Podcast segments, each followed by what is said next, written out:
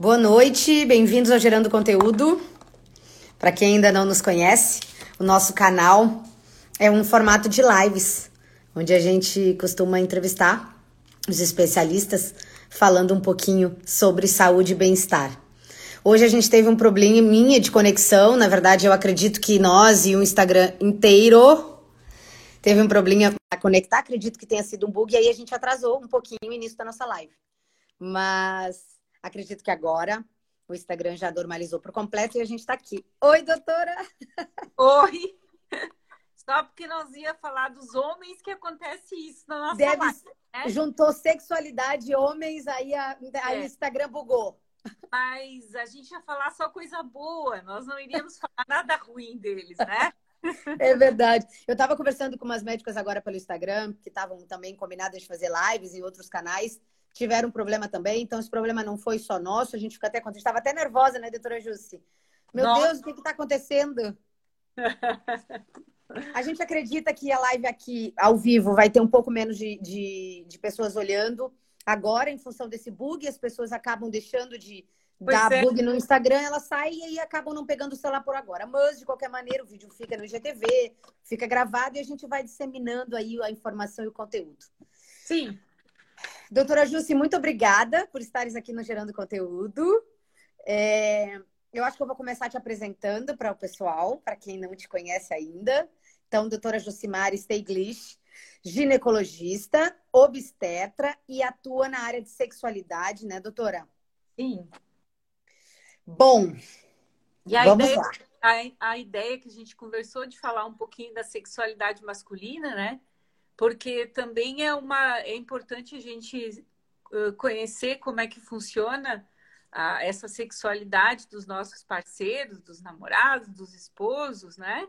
E é importante que a mulher também entenda um pouquinho sobre isso, né? Eu acho que é um assunto bem legal, assim. É o mundo que a gente precisa, né, doutora? A gente também é. tem que entender um pouquinho. Eles têm que entenderem da gente, a gente acaba tendo que entender muito deles também, né? Sim. Doutora, é, vamos começar um pouquinho é, dando uma resumida nos conceitos de sexualidade masculina, pensando em antigamente. Como é que era antigamente? É, antigamente existia assim uma um conjunto de atributos, né? Era uma alguma coisa construída socialmente da sexualidade do, do homem, né? Que o homem tinha que ter aquele controle emocional, teria que ter uma capacidade de eh, um elevado interesse sexual, estar pronto sempre para o sexo, coragem, né, ser forte, competição, confiança. Existia uma série de atributos dados à figura masculina, né? E uma das, das coisas que também se atribuía nesse conjunto era uma, uma palavra que se fazia que era a potência, né? Então se dava o conceito assim de o, uma palavra assim um pouco agressiva que seria hoje em dia não se usa mais a, a palavra impotência que era para disfunção sexual, né? Então a função erétil masculina ela ela estava assim muito uh, ligada nesse conceito de impotência, né? Mas tá. é uma feliz que não caracteriza mais, né? E, e também estava relacionado, então, à, à potência com as capacidades do, da masculinidade, né? Que o homem não, não, não pode falhar, né? Da espécie Então, alguma. doutora, essa disfunção sexual, né? Que hoje é a nomenclatura que, que se utiliza, não mais impotência, né? É uma falha, doutora? Não. Uh, dificuldades sexuais existem para todas as pessoas, tá? E todos os homens, sem exceção, em alguma fase, eles poderão ter falhas eréteis, né? Então, o homem ele não pode acreditar que não vai ocorrer. Existe, assim, 15% dos homens adultos vão ter uh, disfunção, né? E aumenta com a idade tá? Uhum. E essas dificuldades às vezes não são, não é caracterizada como uma disfunção, que a disfunção erétil ela se, ela se classifica é aquela falha em, em, em obter e manter a ereção para uma relação sexual satisfatória e ocorre a, essa disfunção em 75% das relações, causando intenso sofrimento para a pessoa, para o homem e para a parceira também, né? Então, esse é o conceito de disfunção erétil, né? Tá. E a disfunção erétil, ela, a função erétil masculina, ela é sensível a várias coisas. Por exemplo, estresse, uh, situações de ansiedade, depressão, tristeza, luto, né? Então, a, a função erétil do homem, ela passa por, por isso, alguns casos, né? E outros casos que têm um mecanismo biológico. Então, nós podemos ter uh, uma sexualidade masculina uh, alterada por problemas psicológicos, né? E também por, por alterações biológicas, tipo tá. hipertensão, uh, álcool, uso de drogas, tabagismo, diabetes, doenças coronarianas, tá? Porque às vezes o principal marcador de uma doença coronariana é a disfunção erétil, né? Tá. Então, todas essas, todas essas, essas aí a, que a gente chama de as causas da disfunção erétil, tá. né? Então, existe a disfunção propriamente, que é uma falha em, em, na maioria das vezes e que causa um prejuízo emocional muito grande para quem tem a falha, quem tem, e tem as falhas ocasionais, né? Então é que o homem ele tá, ele ele ele aprendeu entre aspas que ele não pode falhar. E, e é uma coisa que mesmo as mulheres, né? Nem sempre a gente vai ter orgasmo. Tem situações que tu não consegue ter orgasmo, não é uma coisa que é unânime toda a vida. Então, os homens, eles, felizmente, que na questão dessas, todos esses adjetivos que eu falei no início, que o homem tem que ser forte, que o homem tem que ser uh, elevado interesse sexual, né? A questão de quanto maior, melhor, né? Uh, aquela, a coisa de, de estar sempre pronto, que nem sempre assim, nem sempre o homem vai ter, vai ter fantasias sexuais, né? uh, nem sempre uh, a questão do, de fazer sexo toda hora. Então, são tudo uh, crenças, né? mitos que, na verdade, estão caindo, né? Estão caindo. Uma coisa que o homem também está tá aprendendo, está tá trocando de papéis, né? A gente vê que o hum. homem modificou o seu uh, não necessariamente que ele tenha que ele pode ficar em casa cuidando da casa um turno, ou, ou os dois turnos, ou ele pode exercer papéis que antigamente ele não exercia. Felizmente, nós não temos essa ma masculinidade tradicional antiga, né? E o homem pode se desfazer desses, ele precisa se desfazer um pouco desses mitos. Né? E a que bom né? Que, que bom, bom, que as coisas estão mudando, né, doutora? Inclusive, Sim. e muito nesse quesito, né? Sim. É... Bom, doutora, então tem cura uma disfunção. É, tem uh, todas uh, tem tratamentos de primeira linha, né? O que, que é um tratamento de primeira linha? Como a disfunção leve, então a gente vai investigar a causa dessa, dessa disfunção erétil, né? Uh, se é uma causa psicológica, a gente vai, tem as terapias, né? Tem a, a psicoterapia, se é um paciente que está com deprimido, que muitas vezes quando ele tem depressão, ele tem disfunção erétil e transtorno do desejo sexual junto, a mesma uh, isso a gente investiga primeiro a etiologia do problema, né? E a partir daí, além disso, a gente tem as, o uso de medicamentos de, de que são é, tratamento de segunda, que é o, ah, não é a segunda linha, é tratamento de primeira linha, seria o, as, as, os medicamentos, que são a, o, né, os, os medicamentos uh, para ereção, né? Que é tá. é primeira linha. Então, primeira linha seria os medicamentos e, e a psicoterapia, o relaxamento, né? Às vezes o homem está com estresse, com algum problema no trabalho, foi demitido, uh, então ele, ele perdeu uma, um ente querido, ele tá sem grana, ele tá. Então, ele, ele, ele vai ser tratado assim.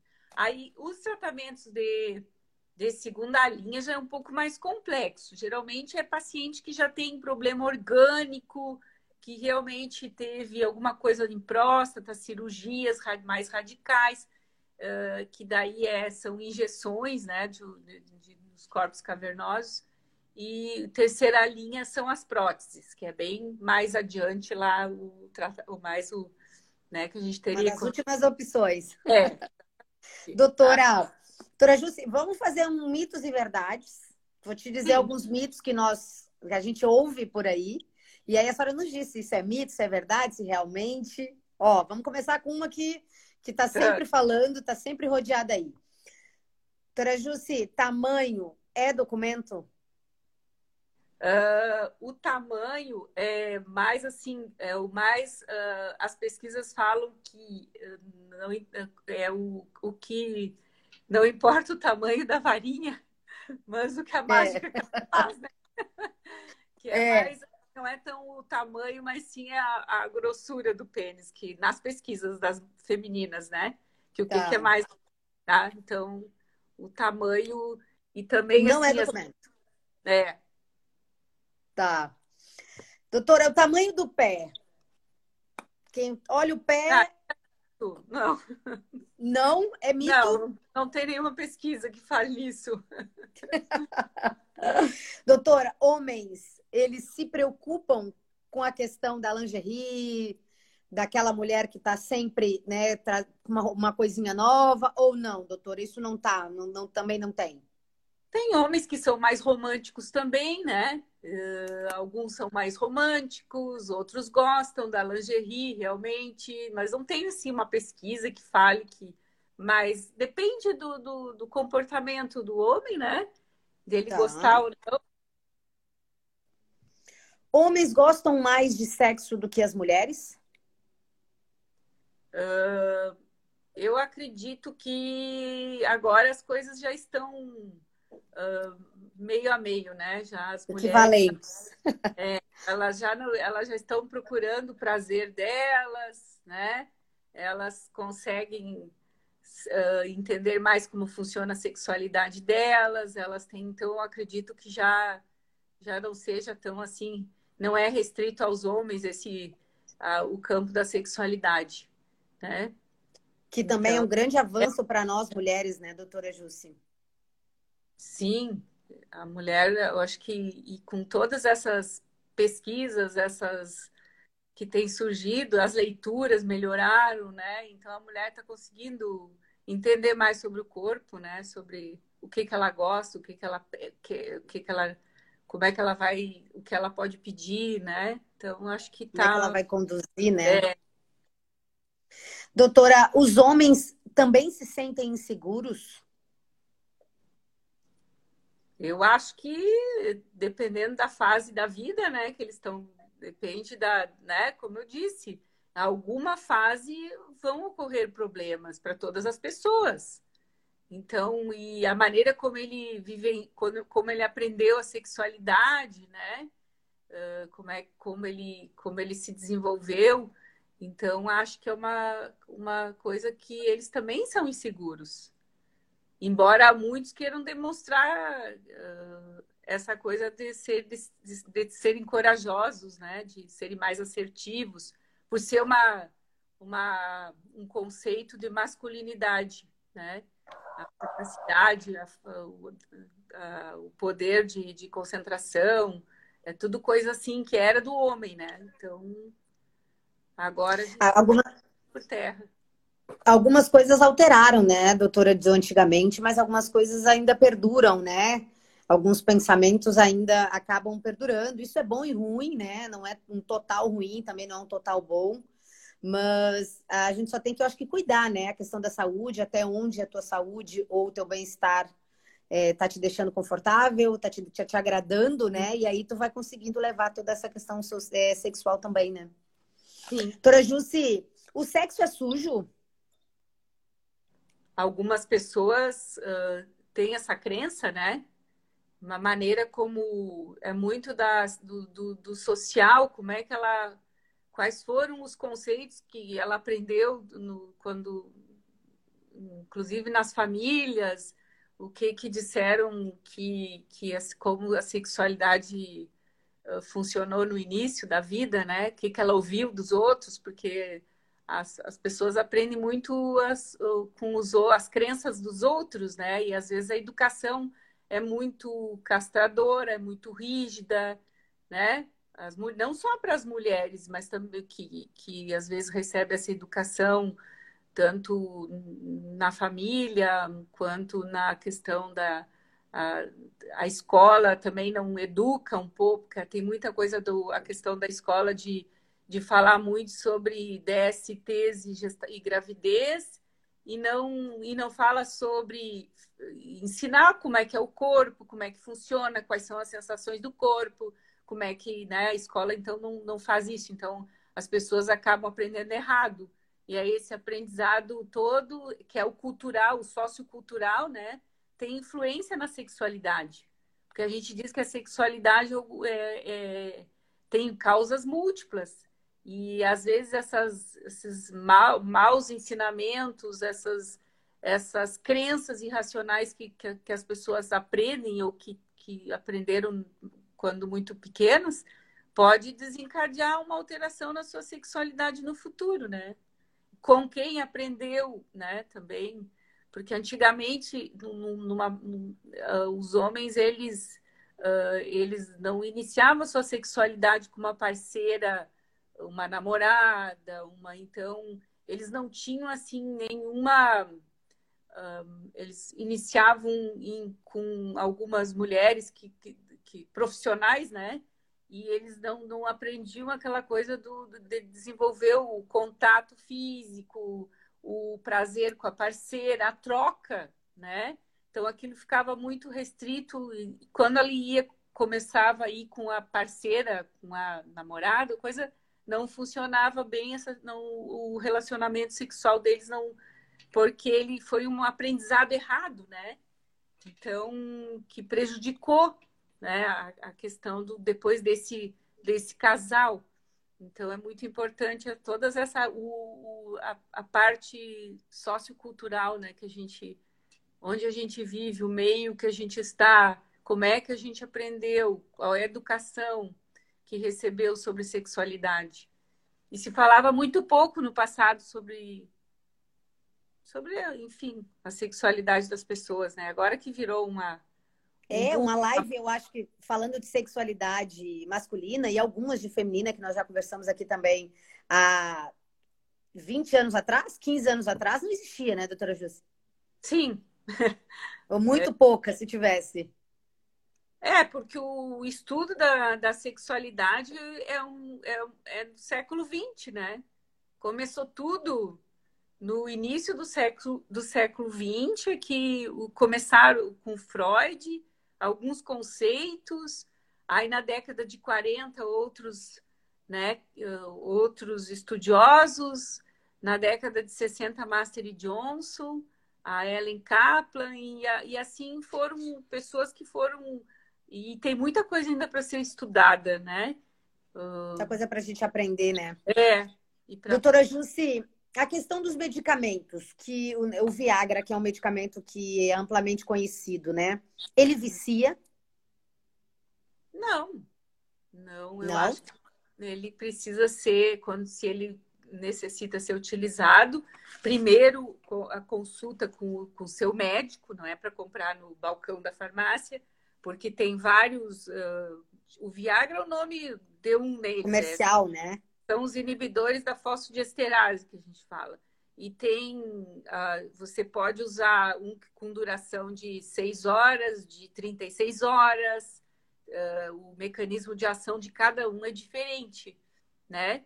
Então, você não vai comprar no, no balcão da farmácia o, ah, eu quero, você, você pode falar com seu médico, seu clínico geral, seu urologista, né? Porque ele vai indicar que é um medicamento para o final de semana. Então, não necessariamente que tenha que ser o mais comum, que é o Viagra. Existem outros que têm um efeito maior por um tempo, né? Então, dependendo de cada de, de cada situação. Então, né? O importante é passar, obviamente, pelo especialista para conversar um pouquinho, entender qual é a necessidade e o que está levando também o paciente a ter que utilizar de medicamentos, como tu comentaste aqui, que existem outras opções antes disso e outras causas que são simplesmente solucionáveis, que tem muito aqui, né, na cabeça da gente, é. né, doutora? Porque uh, a depressão é uma das disfunções que causa disfunção sexual no homem também, como causa na mulher, né? De, de, inibição do desejo sexual. Então, a depressão é uma das causas que, que tratando a, a depressão, vai melhorar a disfunção sexual. Né? Melhora o humor, melhora o relacionamento, é. melhora ah, tudo. E o, o cuidado nas, nas síndromes metabólicas também, né? Porque a hipertensão, a, a dislipidemia, o diabetes, então, às vezes, excluir essas causas, fazer os seus exames, os seus exames clínicos, seus exames laboratoriais, né? Também para descartar essas, uma essas causas todas que podem causar, estar causando a disfunção, a disfunção erétil. E, e principalmente em jovem, é muito mais psicológico do que orgânico, né? A partir de uma determinada idade é que o que fica mais propenso à disfunção de causa de causa orgânica do que os jovens também têm muito mais hum, ejaculação rápida que a gente chama, né? E o tratamento também é, é bem simples, não é então é, é, Não é tão complexo. Não, tem tratamento. É, é que assim, ó, as pessoas, às vezes, elas demoram dois anos, três anos para procurar o recurso. Porque quando é uma queixa sexual, tanto para a mulher quanto para o homem, a tendência da pessoa é se isolar, ficar em silêncio, achando que só ela tem aquilo, que ninguém mais tem e que aquilo nunca mais não tem cura mesmo. E isso para a sexualidade é, é assim. Então as pessoas demoram muito para buscar ajuda, né? E às vezes é uma é uma simples técnica de meditação, de relaxamento, de atividade física, mudança no estilo de vida, né? E a pessoa ouvir que isso acontece, que falhas eréteis estão podem acontecer e, e, e manter, porque o, o, principal inimigo da, das falhas eréteis, da disfunção, é o medo, né? Que a pessoa, cada, cada falha que ela tem, ela, ela fica mais ansiosa, né? E isso, como ela fica numa situação de evitação, ela, ela evita ah, um relacionamento erótico né, com, a, com a pessoa, com a, com a esposa, com a namorada, e, e, passa e ela passa a ser o espectador ela, ela no ato ela começa a se observar não mas eu não vou falhar eu vou me observar bem eu vou fazer tudo que dessa vez eu não vou falhar. Então ela passa a ser além do ator o espectador daquilo. E aí não não funciona mesmo. E aí fecha aquele círculo né de terror. Então é uma coisa que as pessoas que têm a disfunção elas passam a se querer se controlar, se ver no ato. Elas não, elas não se deixam levar perder a cognição, né? Perder o raciocínio lógico na hora, porque ela fica se observando para não ter aquilo. É a mesma coisa da mulher quando ela vai o orgasmo, né? Às vezes ela fica atenta demais que ela não consegue ir. Ela perde a, a ela não consegue perder a cognição, o deixar ir, né? Para poder ter o orgasmo. E é. aí tudo isso está na cabeça da gente, né, doutora? Tudo isso, tudo que movimenta, né? Tudo. É muito aqui. Ainda tem que ter muito estudo ainda, né? É. Gente, o cérebro ainda precisa ser estudado. Doutora Jussi, é, quero te agradecer, tá? Para a gente ter conseguido ah. fazer a live assim. Ai, tá? que, que sucesso! Que, que pavor, né? O Instagram nos pregou hoje uma peça na gente, em bastante pessoas, que eu comentei também, que eu já conversei agora um pouquinho antes. Doutora Jussi, comentários aqui que a senhora é maravilhosa, que tem. Obrigada. O Eduardo que está com saudade de ti. Maria Quem colocou tá o coraçãozinho. Eduardo. Ah. Eduardo Filho. Hum, é um, é um querido. É, saudades da doutora Jússia. Ah. A Ju, que é doula também, botou que tá que é maravilhosa. A Paulinha botou que tem saudade de ti. Eu acho que tu vai ter que fazer mais lives aqui. Agora, essa semana, tu tem mais live também. Nessa semana, tu tá cheia, né? De encontros é, na internet. Temos coisas para fazer. Que bom. O pessoal tá com saudade e gosta de te ouvir. Doutora Jussi, eu quero te agradecer. O Gerando Conteúdo te agradece. É um assunto que normalmente a gente conversa, a gente conversa sempre do universo feminino, né? Que é o ponto é, das maiores conversas, mas eu acho que é importante a gente abordar os homens também, para entender um pouquinho do funcionamento e a gente saber também como levar, eles, eles aprendem como, né? Como levam as mulheres e as mulheres também, né, doutora? Conhecer um pouquinho de cada coisa, acho que é importante, né? Isso aí. Uhum. Obrigada, viu, doutora? E vamos nos organizar para as próximas, então. Vamos. Tá? um super beijo, doutora. Obrigada. Tá. Tchau, tchau. Tchau, tchau.